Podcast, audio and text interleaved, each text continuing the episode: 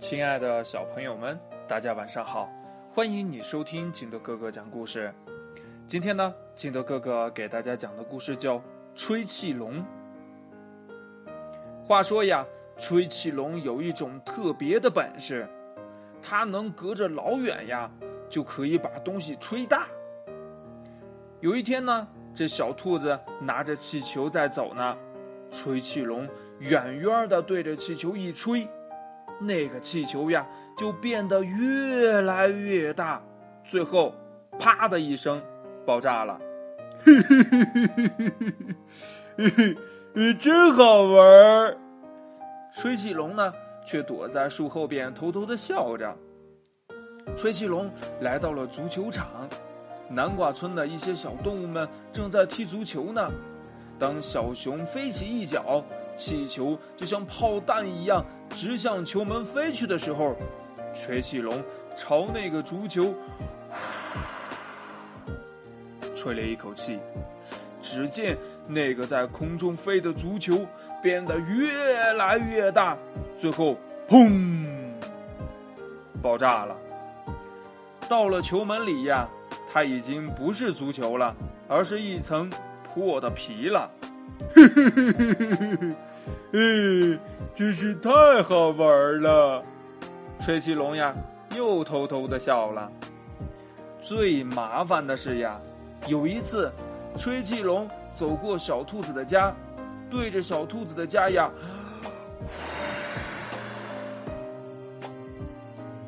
吹出了一口气。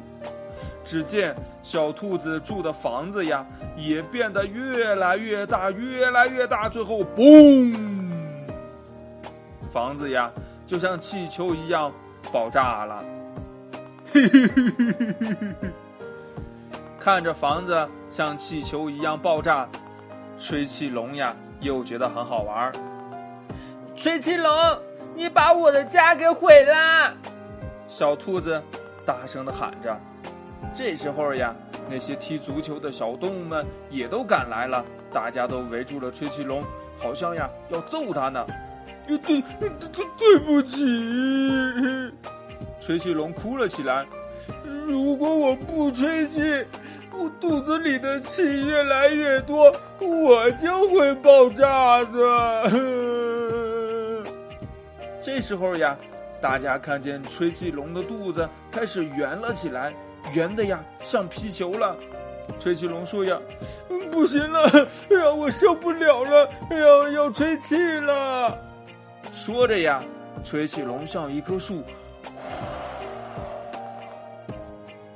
吹了一口气，这树呀变得越来越大，然后呀像气球一样爆炸了。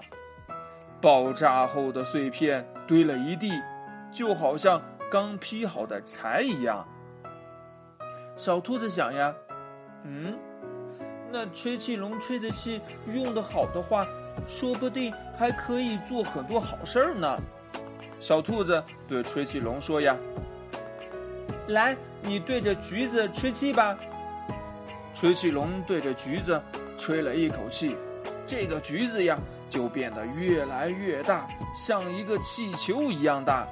小兔子说：“呀，呵呵，我真喜欢这个橘子气球。”吹气龙呢，又在地上捡起了一粒豌豆。